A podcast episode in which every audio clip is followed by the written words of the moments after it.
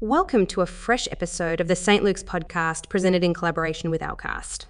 I'm Mary Ryan, your host for today's educational adventure. Before we dive into the book Competing in the Age of Artificial Intelligence by Marco Iansiti and Karim Lakhani, but first, let me share a bit about our podcast's unique concept.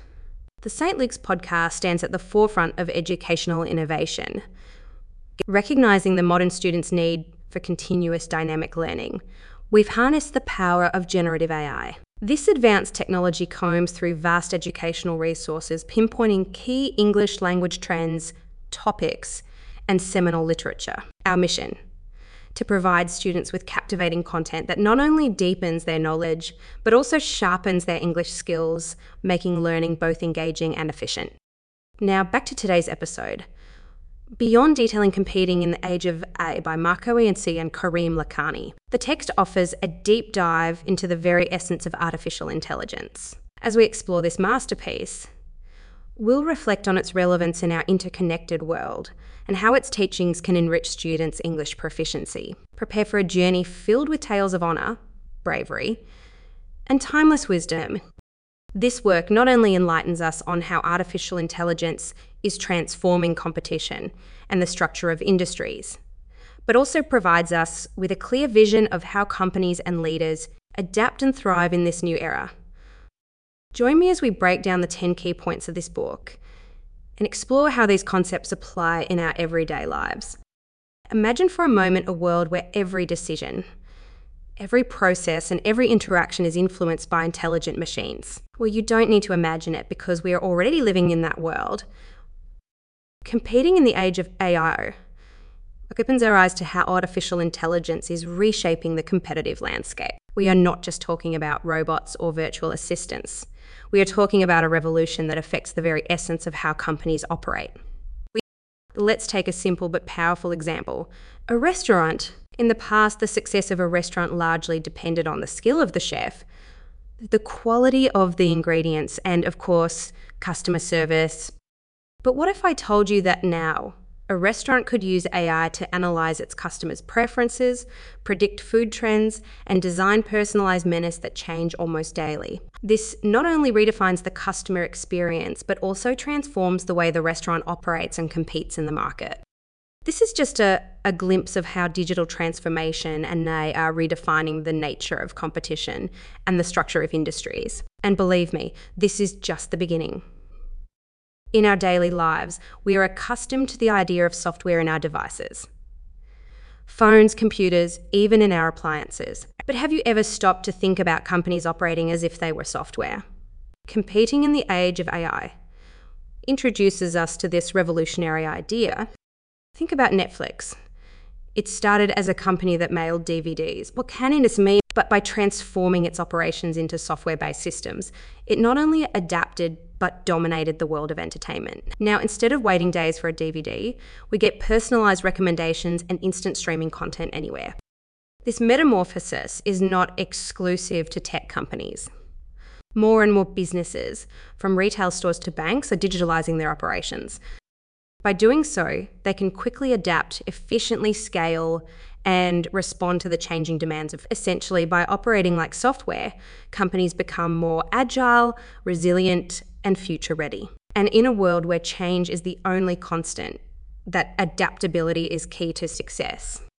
Let's delve into a concept that, although it may seem like science fiction, is shaping today's business reality business ecosystems. Competing in the age of AI shows us how digitalization and artificial intelligence are creating vast universes where companies of all sizes coexist, collaborate, and compete.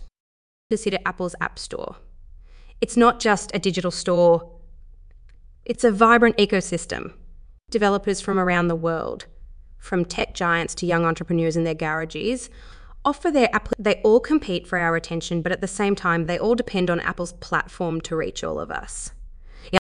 These ecosystems allow unprecedented innovation entry barriers are reduced ideas flourish and consumers benefit from variety and customization like never before. How to stand out in a sea of options. How to collaborate without losing the competitive edge. These are the questions that companies must face in this new interconnected world. In a world where everything seems to be at our fingertips, competing in the age of AI, introduces us to a fascinating phenomenon dematerialization. No, we are not talking about science fiction or objects disappearing into thin air. We're talking about companies that are actively eliminating physical assets and replacing them with digital solutions. Now, take Uber as an example. It's the world's largest taxi company, yet it doesn't own a single vehicle. Instead of investing in cars, Uber invests in algorithms, platforms, and connections. Its most valuable asset is not tangible, it resides in the digital world. This dematerialization is changing the rules of the game.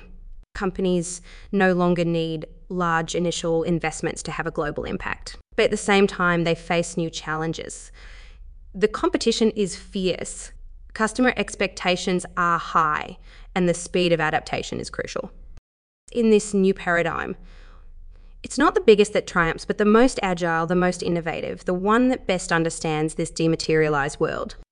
In a world flooded with the options, we all look for experiences that speak directly to us, that feel specially designed for us. Competing in the age of AI shows us how artificial intelligence is making this personalization possible, but with a surprising twist. On a massive scale, thinking about Spotify. Every day, millions of people around the world open the app and find personalized playlists created just for them. It's not magic. It's artificial intelligence. Spotify analyzes our taste. He compares patterns and offers us music that we will probably love. And it does it for every user simultaneously around the world. This level of large scale personalization was unthinkable a decade ago. But now, companies that manage to combine the precision of personalization with the breadth of scale are leading the market.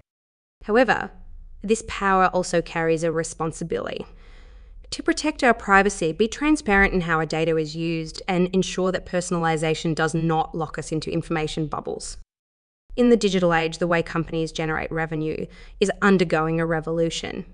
Competing in the age of AI takes us to explore how artificial intelligence is enabling the creation of innovative and sometimes counterintuitive business models. Consider games like Fortnite at first glance. It's a free game, but as we immerse ourselves in its universe, we discover a world of microtransactions where players can buy everything from costumes to dances for their characters. And although each purchase may seem small together, they have turned Fortnite into an economic giant. This shows us that in today's world, it's not always about selling a product for a fixed price. Companies are experimenting with subscriptions, free access, with advertising, freemium models, the key is to understand consumers, offer them value, and with the help of AI, find creative ways to monetize experiences, not just products. Decision making, a process that has been intrinsically human for millennia, is being transformed by artificial intelligence. Competing in the age of AI shows us how intuition based decisions are giving way to decisions backed by data and algorithms. Imagine a hospital now. Traditionally, a doctor would rely on his experience and knowledge to diagnose a patient. But today, with the help of AI, they can analyze thousands of similar cases, recent studies, and complex patterns to arrive at a more precise and faster diagnosis. This does not mean that human intuition has no value. On the contrary, the combination of human experience with the analytical power of AI can lead to more informed and effective decisions. However, this shift also poses ethical and practical challenges. To what extent do we trust machines? How do we ensure that algorithms act fairly and transparently? In this new paradigm, responsibility and understanding of technology become essential. The advancement of artificial intelligence is not only transforming companies but also the labour market. Competing in the age of AI warns us about the growing need to adapt and acquire new skills in this constantly changing landscape. Think about programmers. A decade ago, machine learning was a specialized niche. Today, it's an essential skill for many developers. But it's not just technical jobs that are evolving. From marketing to human resources, the ability to understand and work with data is becoming crucial. How do we prepare for a future where AI is omnipresent? The answer is continuous education and adaptability. It's no longer enough to learn a skill and expect it to serve us throughout our career. In this new world, learning is a constant journey. And those willing to adapt and evolve will be the ones who thrive in tomorrow's labour market. In a world where artificial intelligence makes decisions that affect our lives, an inescapable issue arises ethics. Competing in the age of AI confronts us with the inherent responsibility to the power of these algorithms. Imagine facial recognition at airports. This technology can streamline processes and improve security, but what if it is inaccurate or discriminatory? What if it is used invasively, violating our privacy? AI, with all its potential, is not exempt from flaws, and these flaws can have real consequences in people's lives. Therefore, companies must not only focus on developing advanced technologies, but also on ensuring that they act fairly, transparently, and respectfully. This ethical challenge is one of the biggest of our era. It requires ongoing dialogue between developers, regulators, users, and society at large. Because at the heart of AI, beyond codes and algorithms, is humanity. In a constantly changing world, where artificial intelligence redefines the rules of the game, there is one skill that stands out above us adaptability. Competing in the age of AI reminds us that in this new era, it's not the strongest or the smartest who survives, but the most adaptable. Think about traditional bookstores. With the arrival of ebooks and online stores, many face tough times. However, some reinvented themselves, turning into co working spaces, cafes, or cultural centres. These bookstores not only survived but thrived because they knew how to adapt. Adaptability is not just about reacting to changes, but about anticipating them, learning from them, and evolving. Whether in business, in our professional career, or in everyday life, those who embrace change, who dare to learn and unlearn, will be the ones who lead the future. In conclusion, competing in the age of AI by Marco Iansiti and Karim Lakhani offers us a window to the future, showing us a world where artificial intelligence not only transforms businesses, but also the very essence of how we live and work. This work challenges us to understand that adaptability, ethics, and innovation are crucial in this new era. It teaches us that in a world dominated by algorithms and networks, the real power lies in the ability to learn, evolve, and above all, to retain our humanity.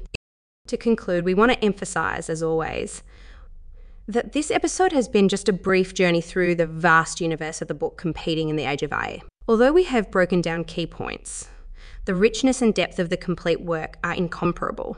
Therefore, we encourage you to immerse yourself in this book and discover for yourself the implications and opportunities of a world where AI is the protagonist.